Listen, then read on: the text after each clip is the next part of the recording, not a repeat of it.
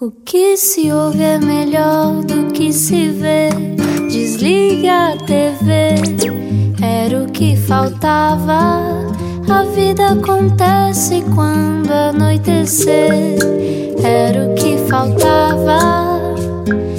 Juntos eu e você. Juntos na Rádio Comercial, mais uma vez, muito boa noite e obrigado por estar no Era o que Faltava. E era o que faltava não recebermos o nosso convidado de hoje. Realmente, como, como é que adiamos isto tanto? Na verdade, É, é um mestre, nós estávamos com vergonha no fundo, não é? Estávamos a querer. tivemos que ganhar confiança Tivemos que para ganhar chegar confiança. ao ponto de não, vamos fazer isto, vamos fazer isto. Mas olha, uma das Estão a coisas. envergonhar-me. Eh, ainda bem, ainda bem. Uma das coisas que aqui o mestre defende é que não devemos nunca deixar-nos anular-nos pela pessoa que está à nossa frente, e isso é o que temos que aprender com o mestre hoje. Então, mas quem será o mestre? Vamos conhecê-lo. E agora, uma introdução pomposa. Já foi feliz a apanhar conquilhas em, em mil fontes, mas o prato favorito é falado e escrito. Diz que aprendeu em livros e filmes que a sua vida não lhe chega. Aliás, diz: é-me insuficiente ser só quem sou. Da Rádio Universidade do Tejo ao Jornal das Letras, foi na TSF que consolidou o termo ganhar a vida a fazer perguntas e fê-las a sumidades como Dalai Lama, José Saramago, Xanana Guzmão, Caetano Veloso, entre tantos, tantos, tantos outros. Em 2008 torna real a ideia de fazer um governo sombra, programa cujo nome está legalmente impedido de dizer, mas nós não, e porque a política, como coisa séria que há, que é, não pode ser tratada com demasiada seriedade. Hoje não era o que faltava, apropriamo-nos da sua expressão para uma conversa pessoal e transmissível com Carlos Vaz Marques. Olá! Olá, obrigado, Bem-vindo. Ana. Obrigado. De nada, bem-vindo. obrigado a ambos e obrigado eh, a esta possibilidade de voltar à rádio. Pioneiro, ainda, não é? Ainda que desse lado. Ainda que deste lado, mas eh, a rádio tem sempre aquele eh, ambiente especial, Mas seja ne- de um lado ou do outro. Nós por acaso falámos disto aqui no caminho do corredor. É, é sempre se- mais desconfortável estar desse lado para, quem mim costuma é, estar deste. Com certeza, claro, porque eu gostava era de estar aí a, tomar conta das operações. Mas podemos Agora- deixá-la a qualquer instante, ok? Está combinado, Sim, não é. tem problema nenhum. Combinamos o sinal e a meio, pronto, quando quiser. então, se calhar, voltamos a esta, esta infância bonita de que se falou aqui em Mil Fontes, a apanhar conquilhas. Ainda consegue recordar aquele perfume das conquilhas da Dona Josefa? Com certeza, claro, míticas, mas já lá vão há tanto tempo. Agora, eh, porque eu, eh, ao contrário de ambos vocês, eh, tenho já mais uma carrada de anos em cima. Porque eu também apanho conquilhas quando vou à Ilha do Farol. Mas é que a memória das, eh, das conquilhas da Dona Josefa, ou da Suzefa, como era chamada, eh, já está lá muito distante no tempo, mas continua a, a fazer soar aqui as papilas gustativas. É, é verdade que os prazeres da vida são tão simples quanto um bilhão pato? Alguns deles. Eu não sei se o bilhão pato é assim tão simples, é uma coisa relativamente. Quer dizer, pronto. Ah, é simples. é, é- não, é, não é propriamente fine dining, nem, nem, nem implica reduções, Não. nem nada. Mas já tem um grau de elaboração. Aliás, tem uma história engraçada. Eh, o, o bolhão pato, eh, eh, as, am- as ameijos, as conquilhas a bolhão pato, tem o nome do bolhão pato, que era um escritor famoso do século XIX, mas não foi ele que inventou a receita. A receita foi inventada para ele. Ah, nem sequer foi ele? Não, foi. Foi um Então ele ficou- cozinheiro da época, ele ficou com o nome porque. eh, e eu espero que haja um dia que um, um chefe qualquer que invente um prato a Carlos Vaz Marques para me perpetuar de alguma forma. Aí está, estamos nos 5 minutos de conversa e já estamos a aprender coisas estamos com Carlos Vaz. Marques. Aliás, quando é que começaste a perceber, e vou tratar por tu porque Claro. eh, assim o pediste, mas quando é que começaste a perceber que querias acrescentar coisas às vidas das pessoas? Eu não quero acrescentar às vidas das pessoas, eu quero acrescentar à minha. e se- serei feliz se conseguir acrescentar todos os dias alguma coisa. Eh, às vidas das pessoas não tenho essa pretensão, mas andamos cá todos para acrescentar às vidas uns dos outros, não é? Mas tens noção que é uma consequência muitas vezes daquilo que fazes. Não, a consequência, claro, nós estamos, eh, bem, mesmo na nossa vida privada, estamos sempre em interação e, eh, mal ou bem, acrescentamos qualquer coisa, não é?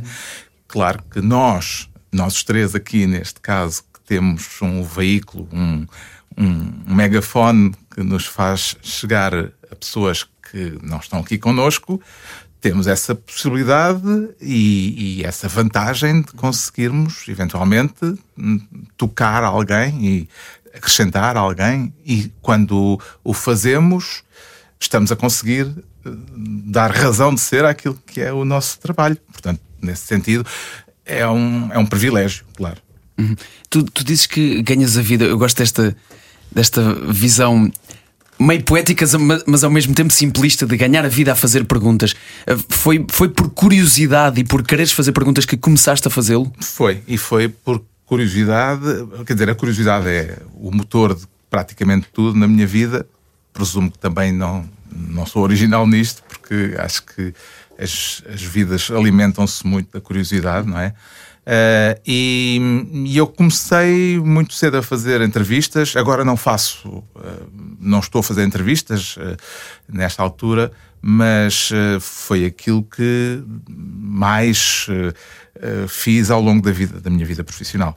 e comecei por acaso, com um trabalho escolar uh, que, que, me correu bem e que gostei muito, e por aí adiante, e depois percebi que gostava de falar com pessoas e gostava de chegar ao pé das pessoas e de lhes fazer perguntas e, sobretudo, de ter o tal controlo de que falava há bocadinho, porque eh, vocês neste momento sabem o que é que me vão perguntar, portanto, vocês já tiver, eh, estiveram a, a, preparar. E eu gosto dessa, desse efeito de preparação prévia, de pesquisar o que é que pode ser interessante, que, que, que cordelinha que será curioso, interessante e relevante uh, puxar na conversa com os outros. E o que é que mais te interessa quando estás a conversar com alguém? O que é que tu mais Interessa-me. Uh, há, há, dois aspectos que me parecem essenciais. Uh, não sei se vamos centrar, centrar, centrar muito a, a nossa conversa na, em técnicas de entrevista, mas.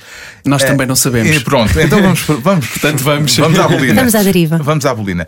Uh, interessa muito ehm, quando faço uma entrevista ou quando preparo uma entrevista encontrar aquilo que me parecem ser os nós, as articulações de, de, uma personalidade, não é? Aquilo que são os aspectos uh, essenciais. Isso é um jogo.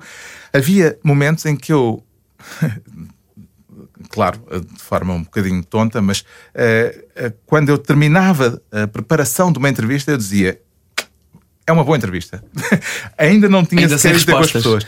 Sim, porque eu tinha encontrado, é uma boa entrevista para mim, não queria dizer que uhum. depois as pessoas, quem ouve, depois terá a sua opinião e também, claro, evidentemente, o apor ou aquilo que o entrevistado traz é essencial, mas uh, eu sentia por vezes que tinha bom material e que sabia uh, e que tinha encontrado bons ângulos e boa, boas articulações entre os diversos aspectos relativos à pessoa com quem ia falar. E nesse sentido, eu ficava contente. Claro que depois se chega à entrevista propriamente dita e se nos responderem com monossílabos, não, não, claro. há, não há uma, uma, boa entrevista de certeza. Um, Também já deve ter acontecido, não? O quê? Monossílabos, sim. Monossílabos e monossílabos. e. Eh, pessoas que não falam tão bem inglês quanto tu esperas, como por exemplo. o Dalai Lama. Dalai Lama. Dalai Lama foi, essa foi desafiadora, mas pronto, o senhor era. O senhor é encantador pessoalmente e foi, foi, e foi um privilégio, claro, poder estar a falar com ele, mas sobretudo. É, foi muito engraçado ver como é que aquilo se processava, porque o, o assistente dele, que é também, aliás, um tipo que eu entrevistei e que é um, uma personalidade muito interessante, um francês, também é um monge budista, chamado Mathieu Ricard, que já, já trabalha com o Dalai Lama há muitos anos. Não sei como é que é agora, não sei se ainda continua lá no staff do Dalai Lama, mas era, eu, era uma espécie de secretário, tradutor uhum. e ao mesmo tempo uh, um pouco filósofo budista, porque ele uh, é originalmente vem do mundo das ciências, mas depois uh, converteu-se ao budismo tem livros publicados, é uma figura muito interessante, e ele era uma espécie de papagaio no ombro do, do Dalai Lama a superar-lhe superar as traduções das perguntas e algumas frases-chave, algumas uh, palavras-chave para a resposta, como aquilo era, era rádio, eu estava a gravar. Uh, ele estava ali sempre uh, ao lado do Dalai Lama e, portanto, o que se ouvia era só o Dalai Lama. Claro. Tu falas de uma coisa muito interessante sobre esta construção do que é uma entrevista, um, que é existem, existem entrevistas e existem questionários, Sim. que era aquilo que nós falávamos há pouco. Tu sabes, eh, dizias Sim, sim. que nós sabemos por onde é que isto vai, podemos não saber, porque também depende daquilo que o convidado Claro, nos traz. claro. Mas é difícil ter essa abertura, eh, no sentido em que hum, a sociedade traz-nos um bocadinho este. eh, dá-nos cada vez menos estímulos para ouvirmos e mais para falarmos. Não sei, dá. Eh, Eu falo por mim, sim, sim. Eh, eu acho que no momento em que estou a entrevistar alguém, eh, fiz sempre muita questão de estar a ouvir a pessoa, eh, a ouvir ativamente. Eh, e, portanto, eu tenho um questionário à partida, tenho um- uma espécie de ponto de onde parto e ponto onde quero chegar, com várias etapas pelo caminho, mas sempre disponível para eh, deitar abaixo eh, todas eh, as etapas, de modo a ir ao encontro, ir aproveitar bem aquilo que me está a ser dado por a pessoa com quem está a falar. No fundo, o mais próximo possível da conversa. Eu não gosto de chamar a isto de conversas quando são entrevistas, eh, acho que são coisas diferentes, porque a entrevista, se pensarmos bem, é qualquer coisa de extremamente artificial. Eh, é eh, um momento em que uma pessoa se assume eh, com o direito de estar perante outra sempre a perguntar e até o direito de, se o outro lhe devolve uma pergunta, dizer desculpe, não estamos cá para isso. Aqui o entrevistado é o senhor. Portanto, há uma artificialidade e eu gosto muito desta ideia de jogo. E por isso é que, a, partir de certa altura, mesmo pessoas que, desde muito cedo, eh, quando fazia o pessoal intransmissível, ehm, eh, eu nunca tratei nenhum entrevistado por tu. Uh, mesmo pessoas que eu conheço há anos, algumas delas, e que trato por tu normalmente. Mas chegávamos ali e eu dizia: agora São estas as regras deixar- do jogo. Sim, vou deixar de tratar por tu. Porque eu queria que esse artifício que, com que eu vejo o momento da entrevista. Mas atenção, isto é uma forma minha de ver esta Sim, sim, sim, sim. Não, é, não, não, não estou a fazer na tese geral de modo nenhum, nem a Não, vou, achar vou que chamar-te deve- autor agora, desculpa. exato, exato. Portanto, isto era para vos dizer. que- não, estou a brincar. Eh, era para vos dizer que, respeitinho, tratem-me. Não. Eh, eu, eu via a entrevista, vejo a entrevista como qualquer coisa que é naturalmente artificial e, portanto, tem de ter. como Eu usei o advérbio de propósito. Tem de ter naturalidade mas tem um artifício de base. E eu eh, gostava sempre que esse artifício ficasse à mostra. E o à mostra era justamente nesse, nessa relação que eh, tornava formal eh, por não haver tocato lá. Eh, portanto, não sei, não sei se isto faz São as para convenções da- alguém, da tua se calhar, entrevista. se calhar só faz sentido para mim, mas, mas foi assim que eu procedi eh, durante. É fascinante teres anos. chegado a esse nível de pensar sobre isto. É que muito, e, e não apenas fazer. Já são é- milhares de entrevistas claro, também. claro. Não, é então, teorizar sobre isto e, e- Ah, e desconstruir bem, eu até, isto. até tenho em projeto um, um livro sobre a entrevista e uma- um ensaio, porque acho que tem muito que se lhe diga. Bem, uh, o ato de perguntar é um ato uh, que tem, à partida, para já um aspecto de intromissão, não é? Quando se pergunta, uh, há uma intromissão que pode ser, deve ser uh, aceite por quem é uh, interrogado, por quem é perguntado. Mas há um, um aspecto, no, no- no momento em que estamos a perguntar, estamos a, a assumir uma espécie de poder, entre aspas, sobre a pessoa que temos à frente, não é? Temos, nós não fazemos as mesmas perguntas a toda a gente. Pode- há perguntas que não podemos fazer, há perguntas que só podemos fazer a umas pessoas e não podemos fazer a outras. Hum, Portanto, o ato de perguntar é um ato cheio de convenções com, em que nós não pensamos, muitas vezes, mas também não pensamos quando vamos a conduzir, aqueles que têm carta e conduzem, eh, que agora vou carregar no pedal de quê. isso já está interiorizado. É como nas perguntas a mesma coisa. Nós, Treino. Uh, sim, temos isso interiorizado de, E- e desde, qua- muito, desde muito, pequenos, não é? E quando esbarras com um tabu, por exemplo, como é que tu fazes? Um tabu numa entrevista? Ou Numa entrevista ou conversa? até na vida, eu imagino-te criança ah, a perceberes que havia muitos tabus à volta e, e não saberes o que fazer com eles. Provavelmente, se és uma pessoa curiosa desde criança. Sim, eu sou bastante. Quer dizer, tento ser, ou acho. ou Vejo-me assim, como uma pessoa bastante adaptativa. Portanto, eh, encontrar sempre forma de. eh, o mais pela positiva possível eh, jogar com as regras e depois, por vezes, eh, dar-lhes. Um, torneá-las um bocadinho, mas eh, não sou assim disruptivo naquele sentido de estar a tentar deitar abaixo aquilo que são os parâmetros sociais que me estão a ser impostos. Não sei. Acho que se calhar já tive isso na adolescência, mas foi- já foi há muito tempo. Mas isto Não já não me lembro. Isto de ganhar a vida a fazer perguntas também, também se leva para o, para o- lado pessoal. Há muitos porquês que te surgem Sim. extra profissionais. Sim, sim. Às vezes há pessoas que se queixam um bocadinho, que sou um bocadinho. A minha mãe, quando, eu, quando era miúdo, dizia: Este miúdo tem línguas de perguntador, tem- parece. e tinha essa. Eh, já perguntava muito, fazia muitas perguntas e tal. Agora, às vezes, até tento moderar-me um bocadinho, mas eh, tenho naturalmente. eh, sou um ser perguntador por natureza.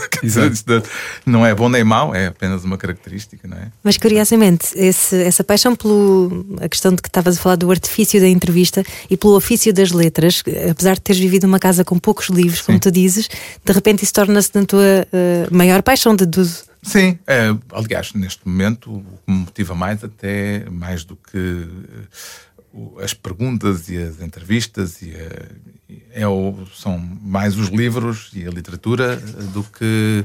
Mas se calhar são coisas que participam da mesma natureza, não é? São, são formas eh, de, de estarmos a interrogar o que está à nossa volta e a literatura, a literatura é, é muito isso também em muitos aspectos.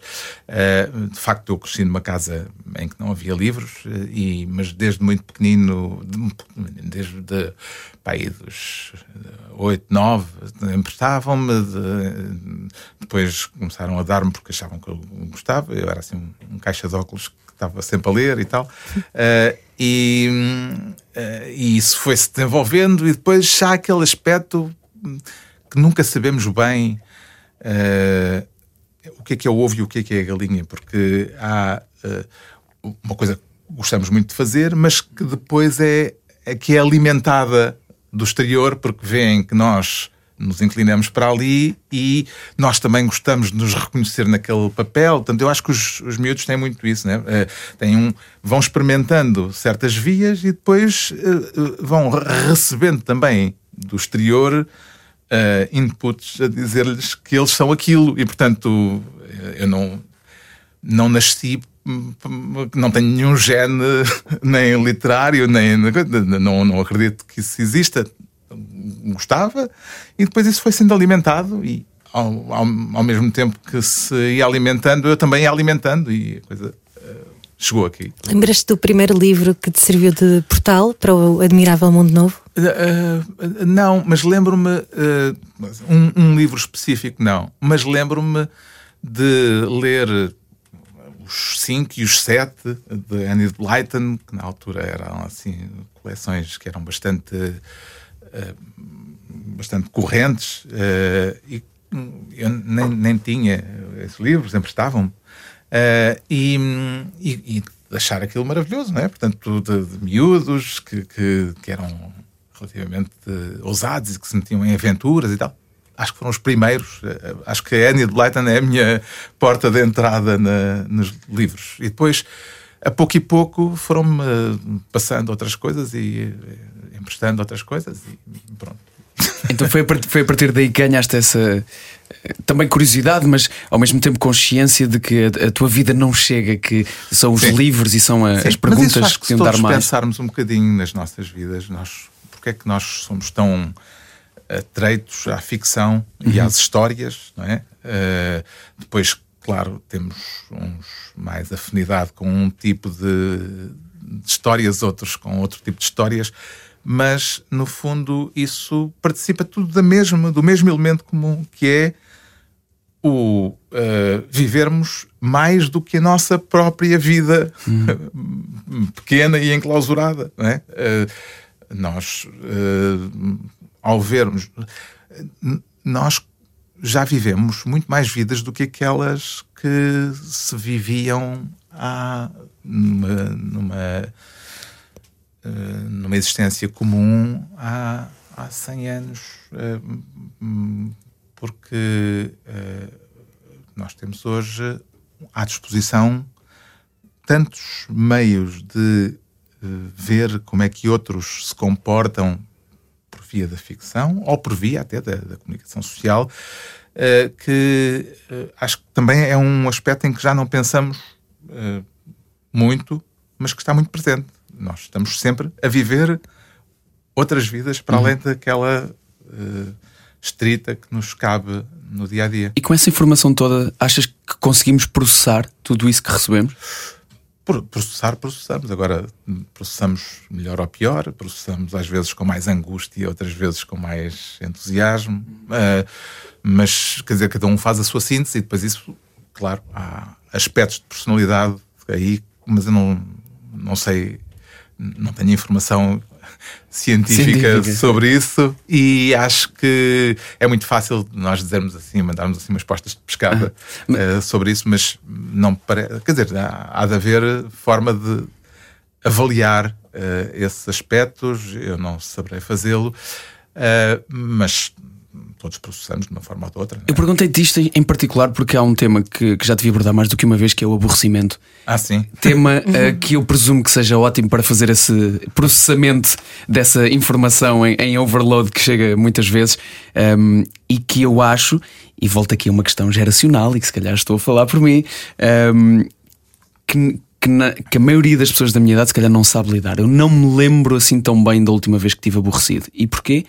Porque quando estamos aborrecidos, temos um telefone na mão, temos uma televisão que ligamos, um, qualquer coisa que nos vai distrair desse aborrecimento imediatamente. O tédio uh, tem uh, problemas, desvantagens, mas também tem algumas vantagens. E uma das vantagens é a capacidade de nos fazer concentrar sobre nós mesmos, não é? Eh, eu lembro-me das tardes de sábado e domingo, os fins de semana, quando eu era miúdo.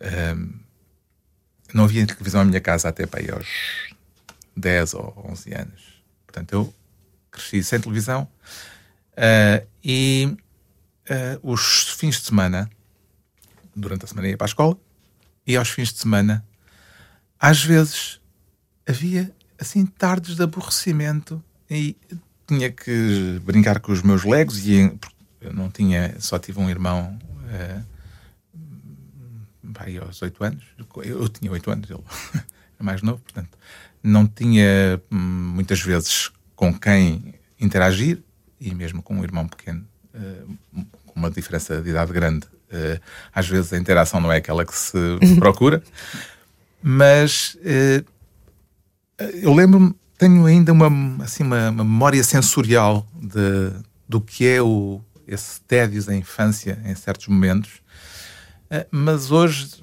estou convencido que provavelmente isso tem vantagens e em certos momentos é bom. A lentidão, uh, aliás, por isso também a leitura. Grande livro também, Milan Kundera. Exato. A lentidão, não, não a do Kundera, mas a lentidão da nossa vida uh, sem demasiados estímulos ou em que consigamos pôr de parte certos estímulos, uh, pode ser muito uh, refrescante uh, e, e, é essencial para quem gosta de leitura, não é? Uhum.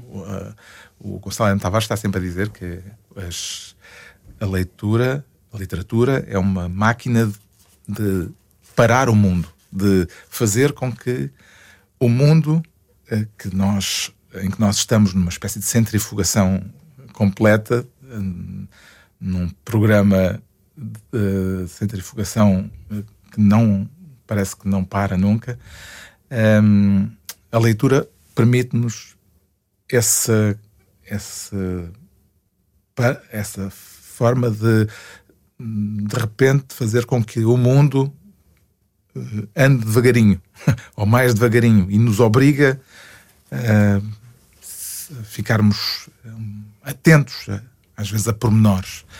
Porque um dos aspectos centrais da, da rapidez é o perdermos a noção dos pormenores. Se nós vamos muito depressa numa autoestrada, nós não vemos. Uh, aliás, um sociólogo francês que chama, uh, que criou uma, cunhou uma expressão que é o, os não lugares. Os não lugares são aqueles. A autoestrada é o não lugar por excelência, né? Nós vamos a uma velocidade que vemos umas manchas, não é? E não, não vemos pormenores, a não ser que haja um acidente e nós passemos por ele, mas chegámos aqui por causa da lentidão e por causa da leitura, não é? Uh, eu não. Isto não é nenhuma. Não tem nenhuma ideologia uh, que queira vender a ninguém, mas acho, e penso bastante nisso, que há, há méritos que é preciso saber cultivar por vezes na, no tédio ou no, na lentidão. Vá. O tédio já é uma palavra com um cunho pejorativo, não é? Mas a lentidão não é. Pode ser uma expressão valorativa. Olha, temos mesmo de dar mérito ao facto de tu teres agarrado nesta entrevista e definir o teu ritmo e nós ficarmos aqui a ouvir-te. E foi bonito. E já continuamos esta entrevista hoje com o Carlos Vaz Marques. Ontem, em Portugal. Um, mudou, entre aspas, alguma coisa? Alguma coisa aconteceu Carlos Vaz Marques mal dormiu, estava aqui é a dizer. estou cheio de sono. é um vício ficar até às tantas. Passaste a noite no Twitter? Ao Twitter e, e a trocar mensagens, mensagens claro. Imagino o grupo do WhatsApp do, do programa, não é? Era o que faltava. Com João Paulo Souza e Ana Martins. Juntos eu e você. Na Rádio Comercial. Obrigado por estar no Era o que Faltava da Rádio Comercial, hoje com Carlos Vaz Marques, que dormiu pouco porque decidiu passar a noite no Twitter a comentar as eleições de ontem. E em mensagens do WhatsApp. E em mensagem. Foi uma boa noite, ainda assim. Foi divertida? Foi, foi divertida. É sempre. As, Mas estávamos à espera de mais pipocas, não era? Eu por acaso pensava que ia haver muito mais. Eu, eu também. Não era eu, acho que era toda, toda a gente. gente então, toda a gente estava à espera claro. de mais uh, sim, sim. não é? Sim, sim. Pensávamos que, que, que ele ia durar na incerteza durante muitas horas. E não. Uh, o que é que te surpreendeu ontem?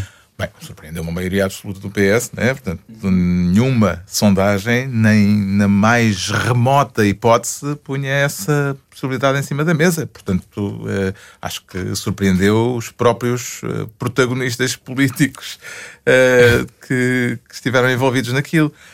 Eh, suspeito, mas isto não é um programa de análise política, mas suspeito que eh, houve muita gente que votou de uma certa maneira e que hoje, se houvesse uh, uma repetição do, do, do voto, uhum.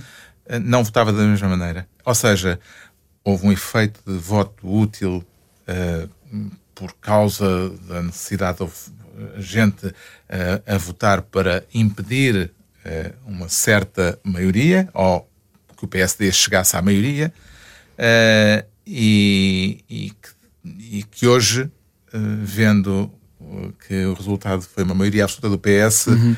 teria votado de forma um bocadinho mais dispersa. Mas também houve aqui, houve aqui, muita. Levantou-se muito, muitas suspeitas, vou usar este termo, se calhar não é o melhor, sobre uhum.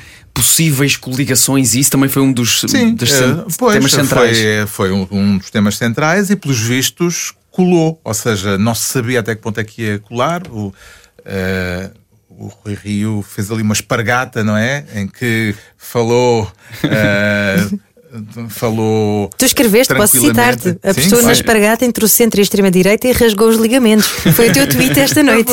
Foi, foi um deles. Uh, sim, no sentido em que. Uh, e foi, isso foi muito falado, foi logo no, na primeira semana dos debates, aquela conversa amena que ele teve uh, com André Ventura, um, que não se sabia depois muito claramente se isso uh, o prejudicava mais ou menos. Uh, e a, minha leitura agora é que, de facto, esse risco, uh, que entendido por quem não queria que o, Chega tivesse influência no governo, fosse que tipo qual fosse o, tipo de influência que, que pudesse vir a ter, quem, quem tinha esse receio provavelmente eh, transportou esse, esse receio para o voto eh, para evitar que o PSD fosse influenciado, se aceitasse ser influenciado, embora Rui Rio tenha, tinha di- dito com clareza que o Chega não iria para, o governo, para um governo do, do PSD, mas, uh, Mas não ficou le- claro, sim, não ficou claro se uma solução tipo Açores Pois, poderia exato. ou não É que a Açores acontecer. já era uma realidade, não era uma. Exato, exato. E portanto, eh, eu suspeito que havia eh, hoje haveria gente a votar de forma diferente Uhum. em face daquilo que foi o resultado final. É, Falou-se muito, muito nesta campanha e, e eu confesso que é um tema que eu, que eu vejo sempre com muito apreço, principalmente do desdém do Ricardo Araújo Pereira sobre a introdução de tweets como conteúdo político. o, o Carlos tem uma opinião sobre isto? Sobre eh, o desdém do Ricardo ou sobre, Não, não. ou sobre os tweets? É sobre os tweets como conteúdo Sobre os de avaliação política. Eu acho que os- o, o- Twitter faz Não os parte seus, da mas os nossa vida. políticos verdadeiros. Não. o Twitter faz parte da nossa vida, portanto não- é- tudo o que sirva para nos pôr em comunicação eh, tem o seu lugar. Depois cada um escolhe eh, eh, aquilo que por onde por onde se alimenta, não é? Mas acho que não. Pronto, é é uma ferramenta. E para falar em tweets, o Carlos Vaz Marques escreveu que a esquerda e a direita são como o yin e o yang, não podemos viver sem nenhum. Ao excesso da esquerda pode chamar-se bancarrota, ao exagero da direita pode chamar-se retrocesso civilizacional. E agora que estamos em maioria é foi absoluta. Não sei, mas encontrei isto no Twitter. Foi? ainda, ainda estava ali. Atenção que eu não valido tudo aquilo que encontrarem no Twitter escrito para mim. É? Portanto, há uma frase de um escritor francês, do Paul Valéry, que eu gosto muito, que é. Eh, Vou dizer em francês para dar assim mais panache. Vamos a isso. Ok? Je ne suis pas toujours de mon avis. Eu nem sempre estou de acordo comigo. Portanto, e isso para mim, quando essas coisas aparecem e quando. é pá, às vezes são coisas do momento que têm a ver com qualquer coisa que. Eh, direcionado, sim, um contexto e tal. Não sei, mas já não lembro em que, em que contexto é que isso aconteceu. Pronto, então neste yin e yang agora como é que... O Yin e Yang, bem, o Yin e Yang quer dizer que vamos ter, eh, a não ser que o PS eh, rebente por dentro, o que também não seria nada de impossível, não é? Ou seja, que, que caia de, de- de podre, como já caiu eh, em 2011, não é? Eh, são quatro anos. Eh, portanto, tem- digamos que António Costa e o PS não têm nenhuma desculpa para. eh, não, não, não, não há nada que os impeça, eh, têm as condições políticas todas para fazerem o que acharem que, que tem de ser feito. E, portanto, não, nesse sentido, não vai haver eh, entraves políticos a pôr-lhe problemas. Eu gosto da forma moderada como o moderador está a falar. Parece-me que isto é só. Na verdade, eu até acho que nem estou a nada de, de particularmente eh, original. Quer dizer, isto é assim, acho que tem, tem- é quase eh, do domínio da banalidade. O, o canal Parlamento agora é que vai parecer-se muito com uma sitcom de comédia, não é? ah, pois aquilo agora vai haver lá de vez em quando uns números. Acho que vai haver uns números, sim. Vamos lá ver. Isso, isso tem coisas positivas. hum, Números? hav- haver coisas que chamam a atenção da política. Eu não, eu não, não sou adepto do quanto pior, melhor. Portanto, quando as coisas eh, são. Quer dizer, quando é chamar a atenção pelo pior que a política pode ter, não, não sei se isso é proveitoso. Mas eh, não sei. Acho que. Bem, uma coisa é certa. eh, agora vamos hum, para o bem e para o mal.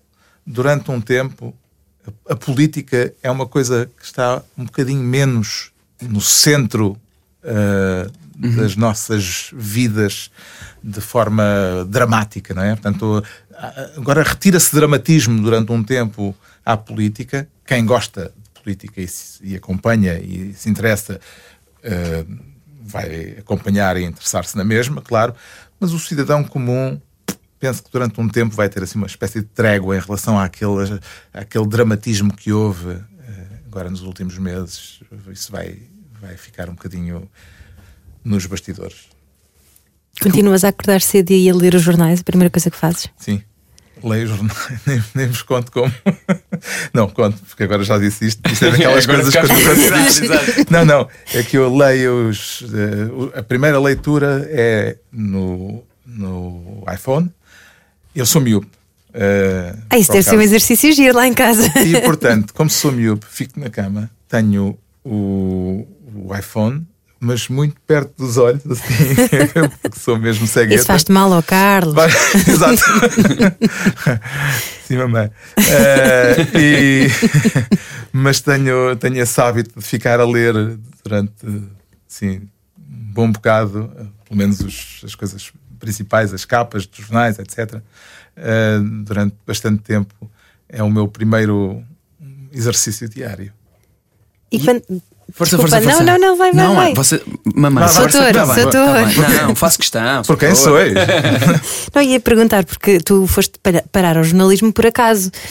Foi uma coisa que te aconteceu, não é? Tu eras eh, Foi professor? professor durante dois anos. Eh, sim, por acaso, no sentido em que não foi planeado, mas eu gostava muito de jornais e desde, desde cedo, eh, sempre que podia, comprava jornais e gostava muito de jornais.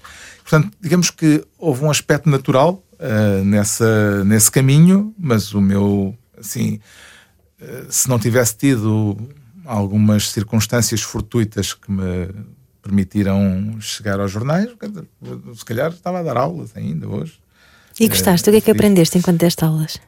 O que é que aprendi enquanto a aulas? Aprendi que hum, é uma profissão de desgaste profundo e que hum, não é eh, socialmente valorizada como talvez devesse ser. eh, eh, mas eh, eu não posso dizer que gostei, para ser franco, porque lá está, tem não, não tem aquela aquela aura que já teve quando eu era mesmo pequeno. Lembro-me que os professores ainda eram vistos com alguma reverência, não é? E hoje isso perdeu-se bastante pela massificação do ensino, que é uma coisa boa, eh, mas que tem também uma dimensão de massificação dos professores que não são todos bons eh, e, e, portanto eh, perdeu-se essa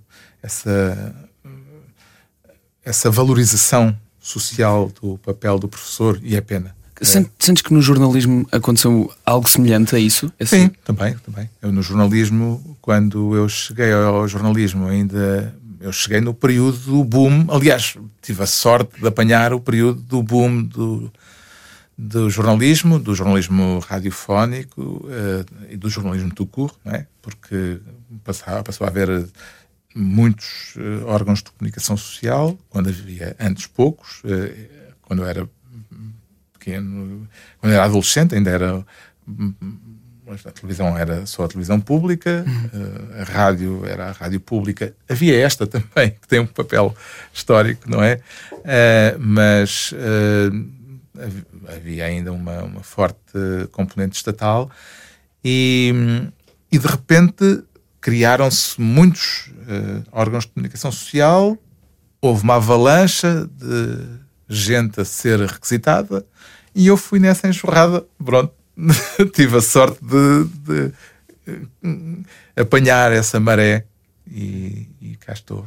Ainda assim, tu, tu dizes que esta, esta coisa, esta arte que tu praticas é uma, é uma arte que tem mais a ver com o artesanato do que a coisa artística. Sim. E, e- Eu não. A arte da entrevista é uma expressão que é muito usada, muito referida e tal. Eu fujo um bocadinho a ela, porque acho que hum, a palavra arte requer talvez aspectos mais relevantes. Acho que é um artesanato, sim. eh, é, tem aspectos técnicos e depois também tem aspectos de sensibilidade hum, pessoal que cada um calibra à sua maneira, mas eh, eu não lhe chamaria arte. ma- mas vivendo uma época como essa que falaste, dessa liberdade e desse boom, não houve tentação para veres isto de uma forma mais eh, artística ou rock and roll?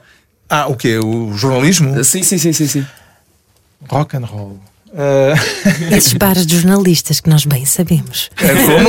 Os bares de Os bares jornalistas. de jornalistas, por acaso nunca Sim, frequentei muito. vida. Não, não, não, eu não sou muito, não sou muito gregário nesse sentido. Nunca, ah, nunca fui corporativo nesse, nesse sentido de ir a bares de jornalistas e de ficar até às tantas naquelas conversas. De, enerva-me sempre um, bocadinho aquele, aquele aspecto coscovilheiro que há também. Eu, eu estive uns anos, pá, aí, três anos, no Parlamento como repórter eh, parlamentar, no final do cavaquismo, a acompanhar o PSD, acompanhar jornalisticamente, portanto, era repórter no Parlamento e, e depois e fora no Parlamento das ações eh, que tinham a ver com o PSD. Eh, e ehm, nessa altura a certa altura quis sair daquele meio e deixei de fazer, eh, aliás, jornalismo político, porque aquilo, depois de me ter ensinado aquilo que eu fui capaz de aprender e de ter brincado com aquele brinquedo durante um tempo, pareceu-me, começou a parecer tudo mais do mesmo. Aliás, olhava para algumas pessoas, ainda hoje, olho para algumas pessoas que ainda estão eh, a fazer jornalismo no Parlamento Uh, isto não desmerece nada o trabalho delas, bem pelo contrário. Eu é que não era capaz de aquilo, uh, as, uh, a proximidade dos deputados, os deputados com os jornalistas e tal, às tantas cria-se ali uma espécie de uma bolha que, em que eu não consegui continuar a viver por mais tempo. E Eles quebraram essas. coisas. Eles quebraram essas convenções que falaste há pouco das entrevistas. Tu precisas dessa distância entre jornalistas e políticos? Quer dizer, eu não sei se preciso, mas é natural. Uh, portanto, para mim, uh, o ficar confinado, que é um verbo que agora sabemos conjugar muito sim. bem, não é? Uh, mas o, o, o, confinamento, para mim, é um, um pouco problemático. Confinamento pessoal, profissional, por isso é que eu faço coisas tão diferentes, traduzo, faço conversas com escritores, faço agora televisão e fazia rádio e sou bastante irrequieto no sentido de tentar uh, não estar permanentemente a fazer a mesma coisa. A mesmice uh, é uma, aquela ideia de uh, amanhã vais fazer o que fizeste on ontem e depois de amanhã aquilo que fizeste no, no, dia anterior e tal, por aí adiante, é, faz-me muita confusão preciso de encontrar outras, outro, nem que seja na minha cabeça. Portanto, uhum. ir traduzir um livro para fazer, fazer reportagem fora. Precisa sempre muito de ir apanhar ar. De vez em quando preciso de ir apanhar ar. E, e, não só traduzes livros, como traduzes também a realidade. Muitas vezes, nomeadamente no Governo Sombra, que começou em 2008 e que depois se transformou no programa cujos nomes estamos legalmente impedidas de dizer, mas nós não, e, e que se calhar falaremos disso na, em podcast, não então é? vamos aí. Porque já, estamos, já, está, já está na hora. Pois parecendo que já não. vos gastei o tempo todo. No ar, mas No no, ar. podcast o tempo é infinito. Puxa, no podcast isto é uma magia. Ficas connosco mais um bocadinho? Fico, Vamos a isso certeza, então. Acompanhe-nos em radiocomercial.ol.pt. Estão lá todas as conversas deste nosso Era o que Faltava, hoje com Carlos Vaz Marques. A noite é boa conselheira. Era o que faltava. Na Rádio Comercial. Juntos eu e você.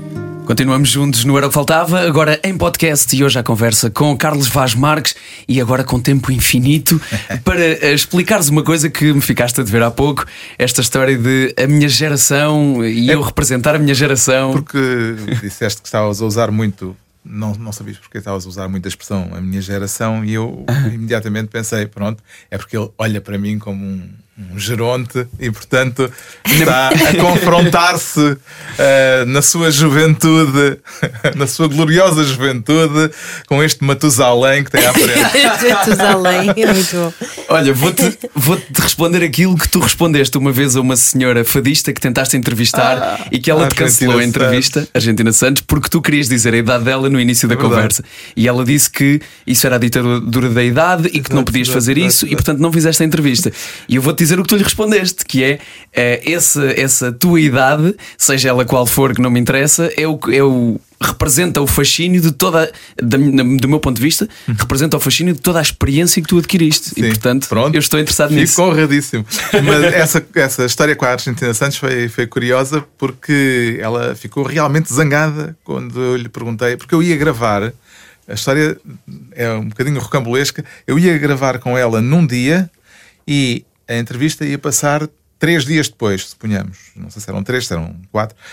Ah, e pelo meio ela fazia anos.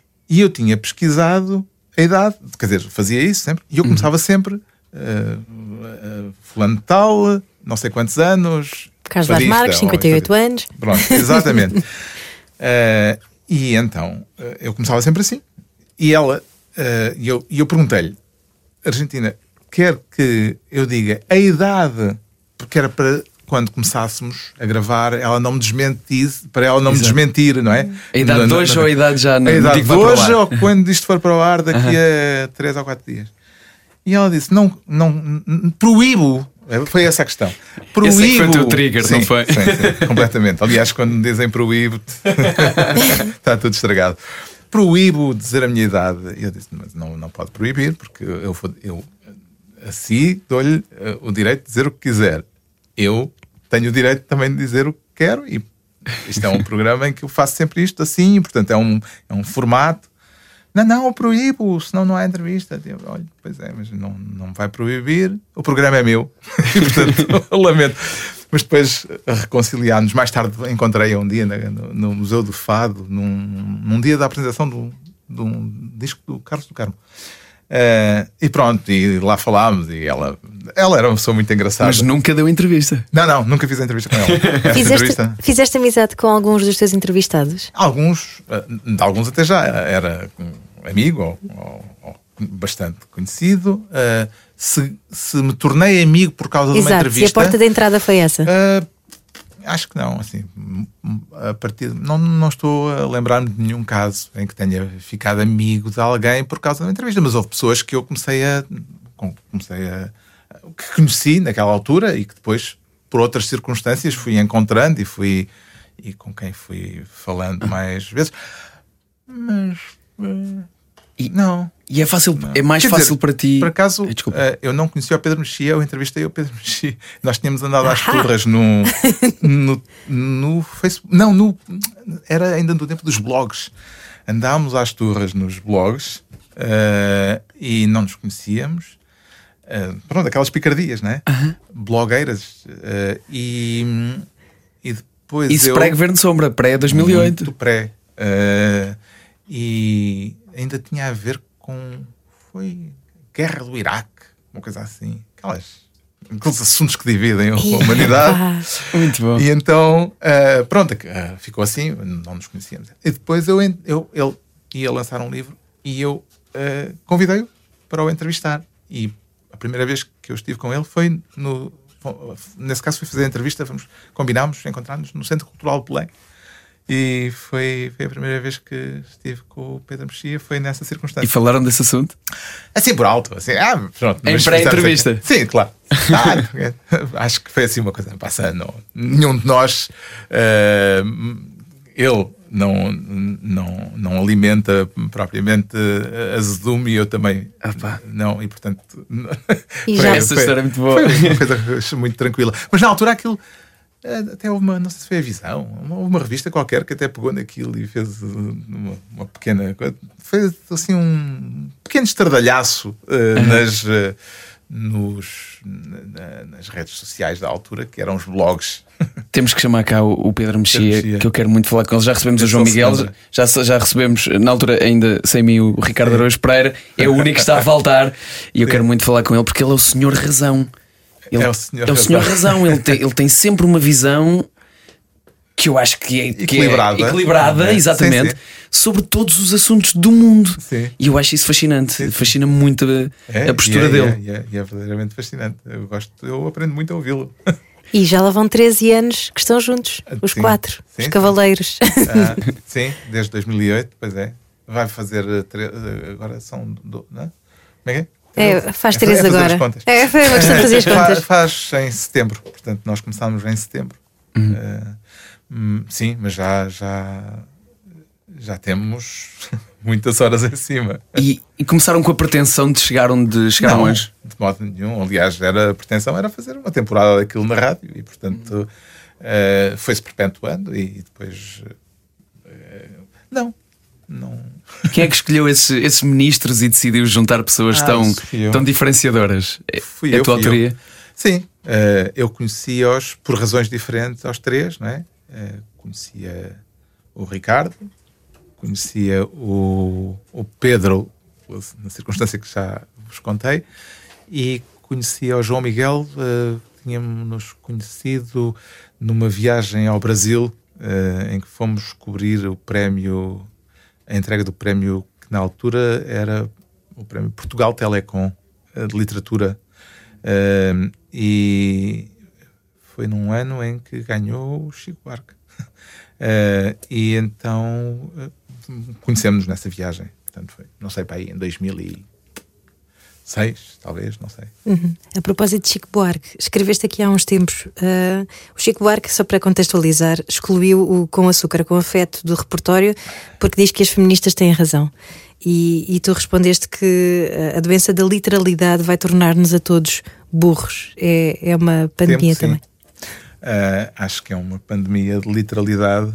A literalidade, o levar tudo à letra. Quer dizer, se começássemos a excluir uh, ou pôr de parte uh, obras literárias, obras porque elas são ofensivas uh, para alguém, estávamos tramados. E, e em alguns setores isso começa a ser uma coisa problemática e presente. Uh, e esse caso acho que é um deles. Né? Portanto, o- eu entendo aquela canção como uma microficção, não é? Sobre uma personagem, ainda por cima, não há forma de nenhuma de se confundir aquilo com o autor, uma vez que é uma voz eh, feminina, não é? Ahm, é uma personagem de ficção criada numa canção pelo Chico Buarque eh, que eh, é uma personagem que não é admissível para pessoas. Para mim, não tem nada que haja pessoas que critiquem e que não achem bem ou que não gostem ou que. Tudo bem. Quando isso implica eh, o pôr de parte porque há pessoas que não acham eh, bem que essa ficção exista, já me começa a mexer um bocadinho com os nervos. E, e acho que não compreendo a decisão do Chico Buarque. Simplesmente. Achas que isso está a? Aliás, na- na- no reporteiro do Chico Buarque, se, se ele começa a fazer. Está tramado. Não para. Pois é. aquilo, há imensas eh, personagens femininas, eh, muitas delas eh, que eh, são, têm particularidades bastante. vai, vai, vai, ter que, vai ter que abolir a Geni e joga pedra na Geni.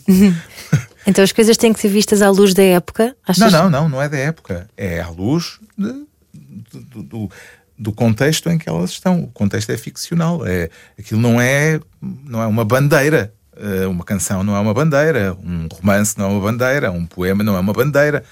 Pode ser usado por algumas pessoas como uma bandeira, mas isso fica a cargo depois de quem as usa. Não, é, é, é, é simplesmente uma. ah, o, o Lolita do, Do Nabokov. do Nabokov eh, não é o, ou a, a Morte em Veneza do, do, do Thomas Mann não é e depois do Visconti não é uma, não é uma defesa da pedofilia caramba não, é, não, não se vai anular ou melhor não se vai dizer isto não é admissível porque eh, cheira-me aqui a pedofilia. Eh, isso é absurdo acho eu é, minha- é o meu ponto de vista Mas não sentes que isso já está presente, ou, provavelmente hoje em dia, já no momento da criação?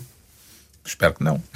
Quer dizer, sim, claro, mas isso, a autocensura foi sempre um elemento central da criação. Uh, depois há autores que uh, lhe conseguem escapar, conseguem escapar à auto- à auto- autocensura melhor ou pior, mas os, os autores que cons- conseguem uh, não ter isso muito presente uh, ganham muito com isso, parece-me.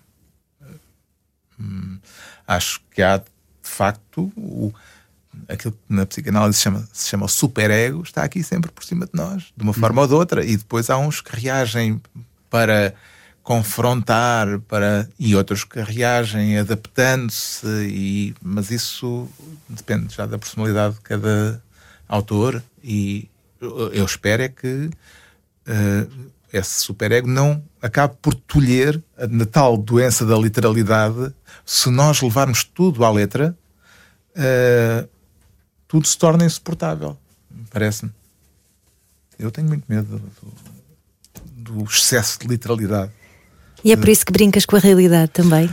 É, quer dizer, não sei se. É, sim, é por isso. É. não, não, nunca pensei nisso, não, nunca pensei. Olha, agora vou fazer isto que é para brincar, vou brincar com a realidade, que é para.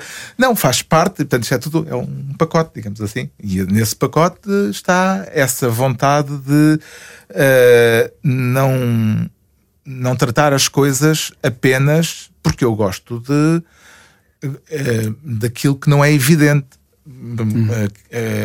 Para aquilo que é evidente, também gosto daquilo que é evidente, em alguns casos, mas para aquilo que é evidente, nós temos umas, uns instrumentos. Para aquilo que não é evidente, temos outros. A literatura, a arte em geral, são instrumentos para o que não é evidente. São uh, formas de lidarmos com a realidade que não é aquela que nos entra pelos olhos dentro. E eu não gosto muito de livros uh, de, de obras de arte que sejam muito autoexplicativas e sublinhadas a bold. Vejam lá que eu estou aqui a fazer agora um filme para vos ensinar o que é ser boa pessoa e o que é. Não, isso, isso não é não é um propósito da arte, tal como eu a entendo. Então a beleza da vida está na subtileza? Também. Uh, há, Há belezas na evidência também, eh, mas, mas, mas há um aspecto de, de subtileza que me parece essencial cultivar, não é? Eh, mas isto também, lá está, estou, a dizer uma banalidade, porque isto parece, se nós pensarmos um bocadinho, nós praticamos isto no nosso dia a dia, só que depois há momentos em que parece que há uma espécie de eh, obrigação social de sermos, de, estar, de acertarmos o passo eh, com as preocupações, com certas preocupações uhum. eh, que não são as nossas. E isso pode ser problemático.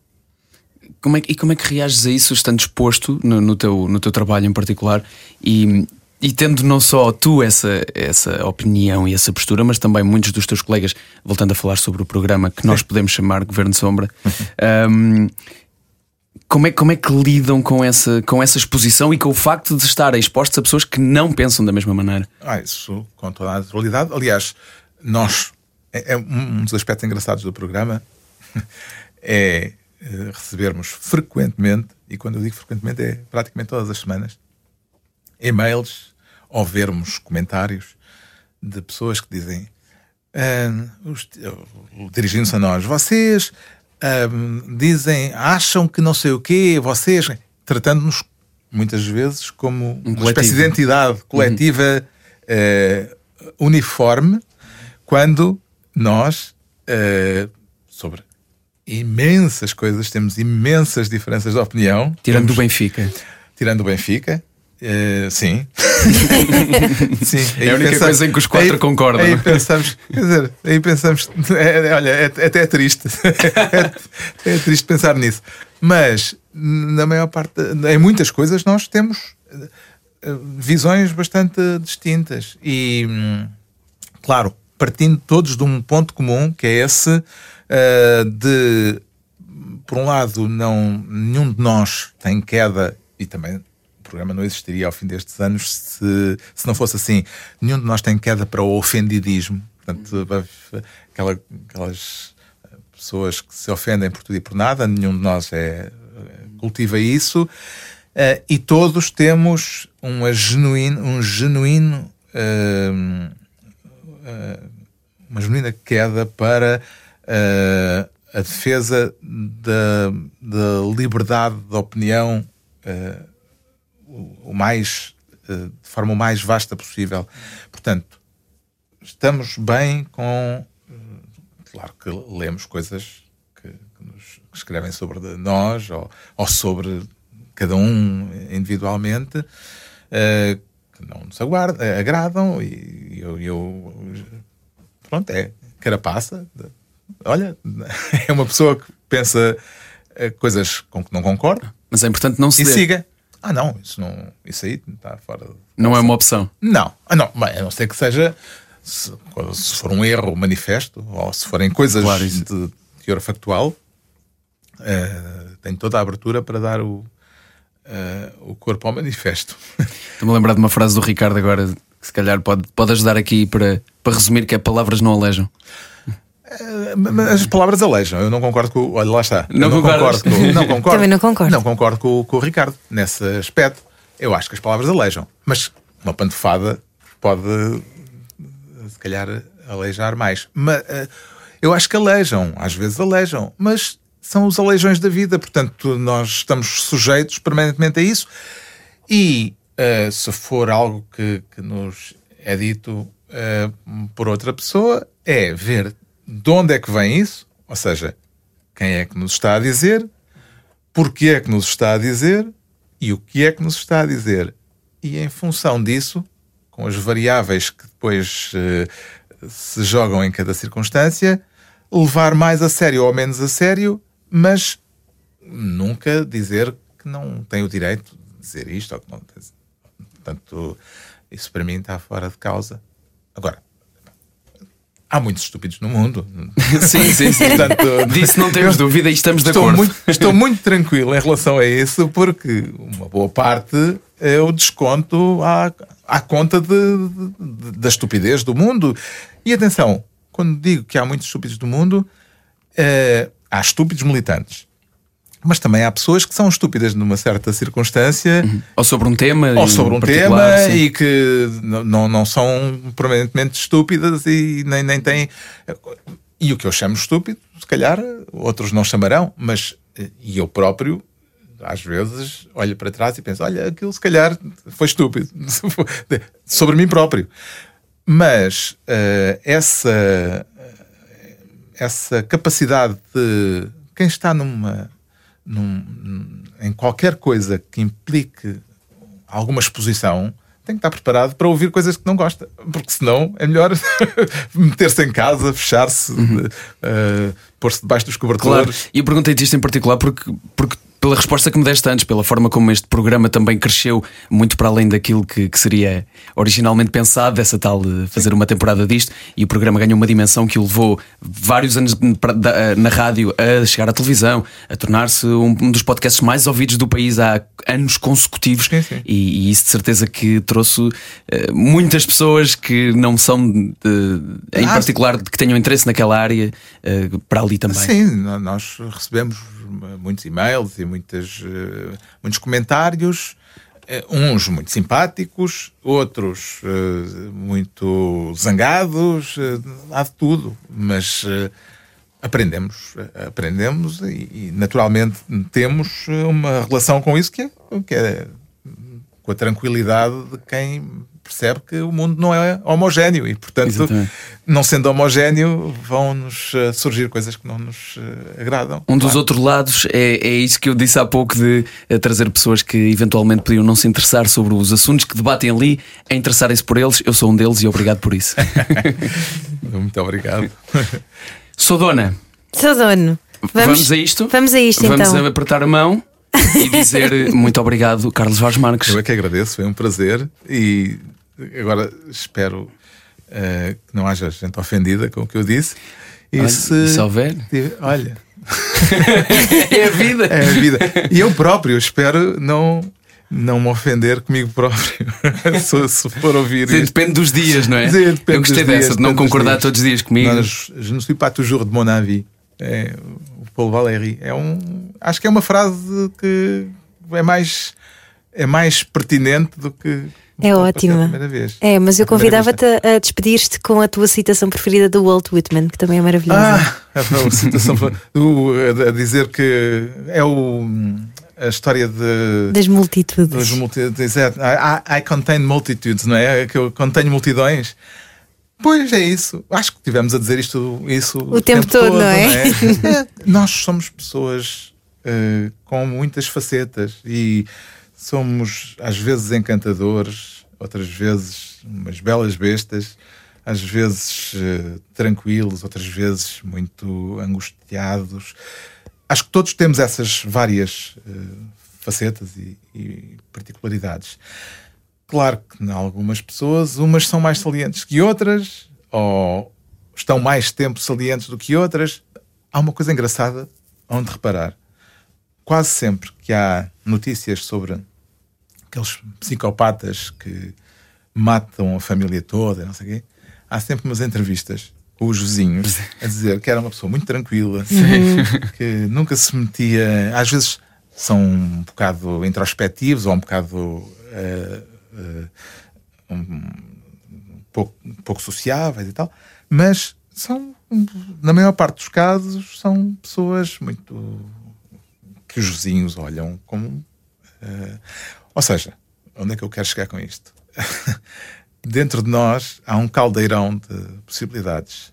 Depois, um dos trabalhos que nós temos de fazer cotidianamente é uh, segurar as partes uh, más e não as deixar tomar conta de, daquilo que somos, tentar potenciar e valorizar as partes boas, fazer com que elas, essas, esses aspectos que, que valorizamos uh, sobressaiam. Uh, isso é um trabalho cotidiano, acho que é um trabalho uh, existencial que, que estamos sempre todos a fazer de uma forma ou de outra e que é inevitável que façamos. Isto agora quase que está a redundar na terapia daqui a pouco, daqui a pouco parece um psicoterapeuta. E bem, e bem, obrigado, é. por essa, obrigado por essa partilha. Acho que é isto. E deves ter muito esse lado também de psicoterapia, porque conversar com pessoas, ouvi-las, é muito isso, não é? Sim, é, é, sem dúvida, sem dúvida.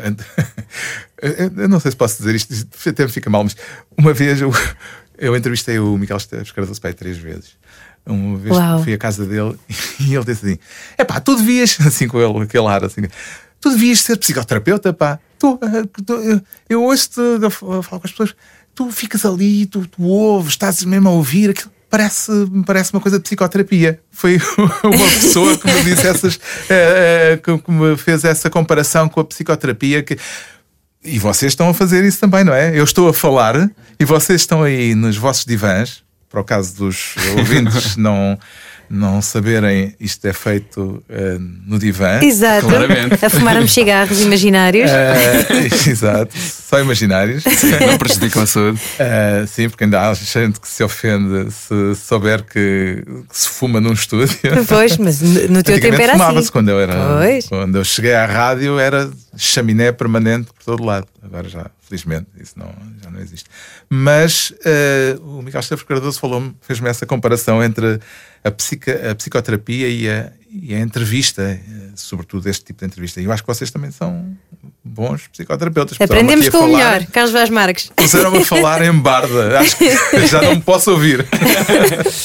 Obrigada, Carlos. Obrigado. Muito obrigado. obrigado pelo vosso convite. E obrigado a quem esteve connosco no Era o que Faltava. Amanhã há mais, à hora do costume. Beijinhos e abraços. Era o que faltava com João Paulo Souza e Ana Martins na Rádio Comercial.